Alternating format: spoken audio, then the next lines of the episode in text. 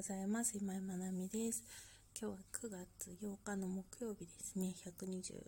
回目の配信となりました。今日のテーマはですね、現状を変えたい人は関係人口を増やそうということでお話をしたいなと思います。えっ、ー、と、関係人口。そうですね。あの、ま人とより関わろうっていうことを要は端的に言うと言いたいんですけども、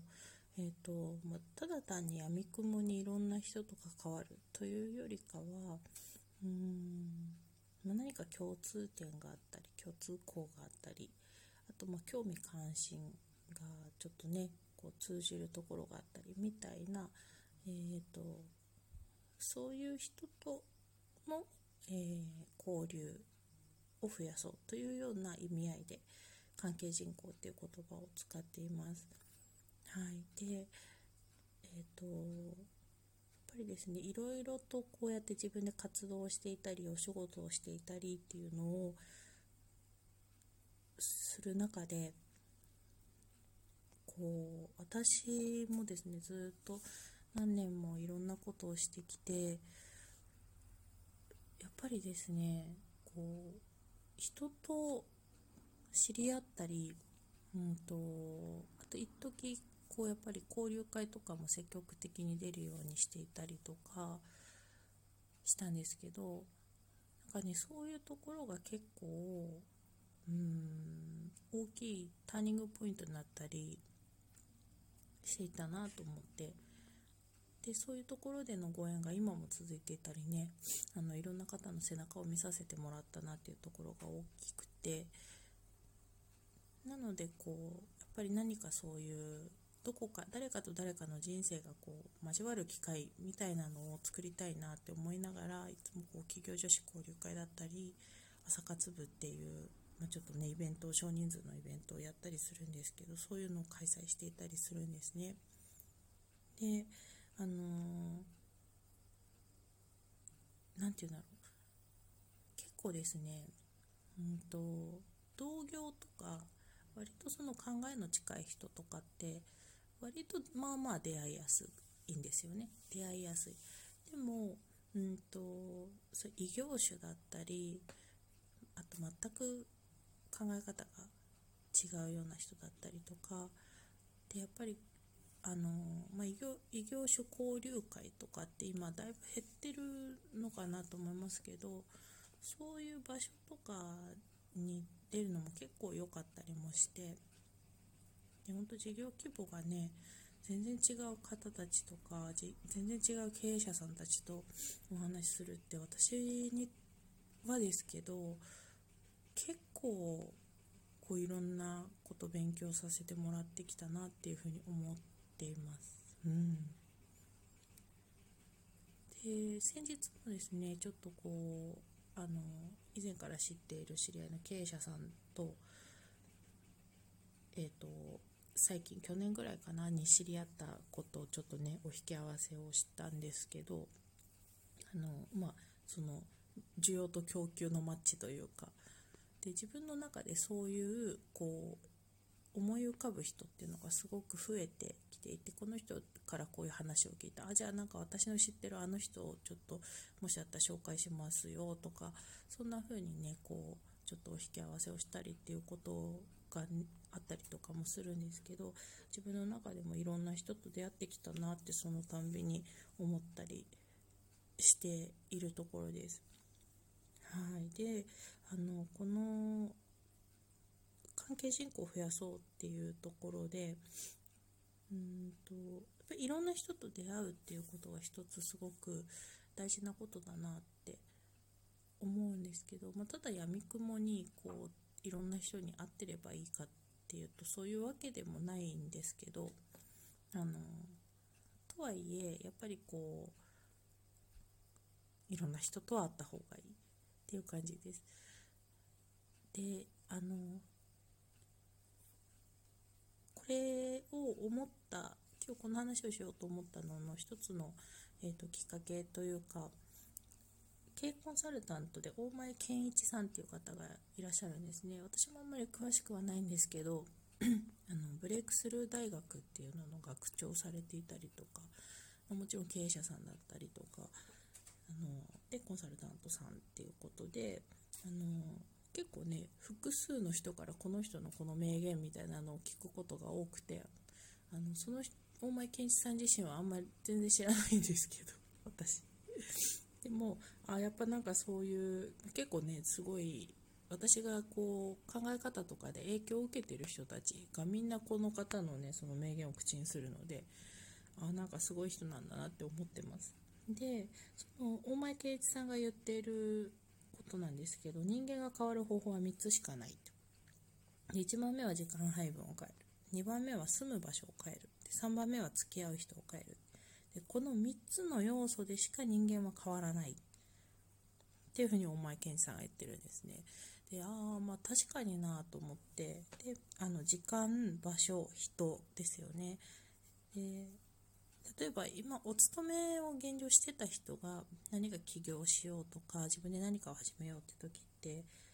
ーと、圧倒的に時間配分は変わると思うんですよね。時間配分っていうのは割と変えやすい。で住む場所住むまで言っちゃうとちょっと難しいかもしれないですけど場所過ごす場所を変えることはまあまあできそうだ。で付き合う人。ここですね。この付き合う人を変えるっていうところが結構まあ、あの、大事なポイントで。でやっぱりね私なんかも人見知りなので初めての場所とか初めての人とか結構緊張するんです。あの全然見えないってよく言われるんですけど。で結構ね緊張するんですけどやっぱり自分の、えー、心地よい人っていうか何て言うんだろうな知ってる人たちのだ中だけにいると変わらない部分も大きいですよね。であとあのなんとなくその同じ価値観の中に、ね、居心地いい場所ってやっぱり同じ価値観のところだったりもするのでそういう場所にいると刺激が少ないで 普通にねこう刺激の少ない生活を送っていたければそれでもちろんいいんだろうけれどもぱりこうお仕事をしていくにあたって結構ね刺激って必要だと思うんですよね。いろんな人のいろんな考えに触れたりあのま、いいも悪いも含めてですねあの絶対みんないいわけじゃないので。いや悪い人もいるし嫌な人もいるし。でそういう人も含めてあの関係人口が増えるといいなっていうふうに思います。すごくすごく思います。であとはですねやっぱり経営というか起業している経営者とかを目指すんだったら経営者さんと会った方がいい。これは絶対言えますね。うん。でいろんな人のいろんな経営観があったりはするんですけどそれも含めていろんなものを知るって勉強になるのであの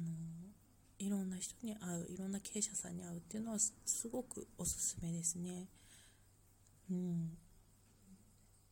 すごいですね。この3つの要素でしか人間は変わらないって断言するって、まあ、コンサルタントって結構断言するって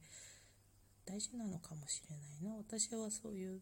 かもしれないで喋る人間ですけど、えー、でもそこの時間場所人っていうのはすごく大事なポイントだなと思って何かを変えたいなって思ったらこの3つを変えることを意識するとまできるところからでもですね、うん、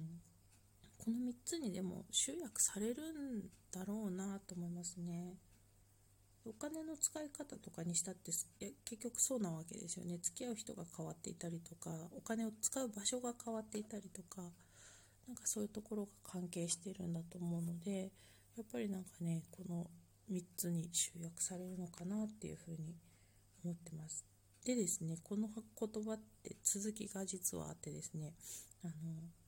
にもう一回繰り返すと人間が変わる方法は3つしかない。1番目は時間配分を変える。2番目は住む場所を変える。3番目は付き合う人を変える。この3つの要素でしか人間は変わらない。最も無意味なのは決断を新たにすることだ。って言ってるんですね。これちょっとおうって。なりません。まあね、私たちは日々日々思うわけですよ。明日からはこれをしないようにしようとか。あ明日は絶対お菓子を食べないようにしようとか。思ったりするんですけどね。決断を新たにしても無意味なんでだそうです。無 意味なんだそうです。そう。てかまあ要は行動を変えようよってことですよね。具体的に変えていこうよって。って気持ちを新たにしたって。何かをね決心したって。それは無意味なんだよって、ま全く意味がないかっていうとねその思いが思いから生まれてくることもあると思うので、まあれかもしれないですけれどもやっぱり行動を変えるっていうことにこそ変わるきっかけはあるっていうところを言いたいのかなっていうふうに私は解釈をしております。うん。だからね、こう、なんか、こう、こういうことをしようとか、えっ、ー、と、まあそうですよね。それを決断してできないっていうことを繰り返していると、それって結構、あの、挫折体験というか自分の中に刻まれていく部分もあると思うので、まあ、例えば何かをこういうふうなことをしようって思った時にじゃあそのためにどう過ごすか？何をするのか？で、まあ、具体の行動をしっかりあのセットで考えていくっていうところなのかなというふうに思います。はい。今日はそんなお話でした。なんかねちょっとヒントになればなと思います。それでは今日も素敵な一日となりますように。おしまい。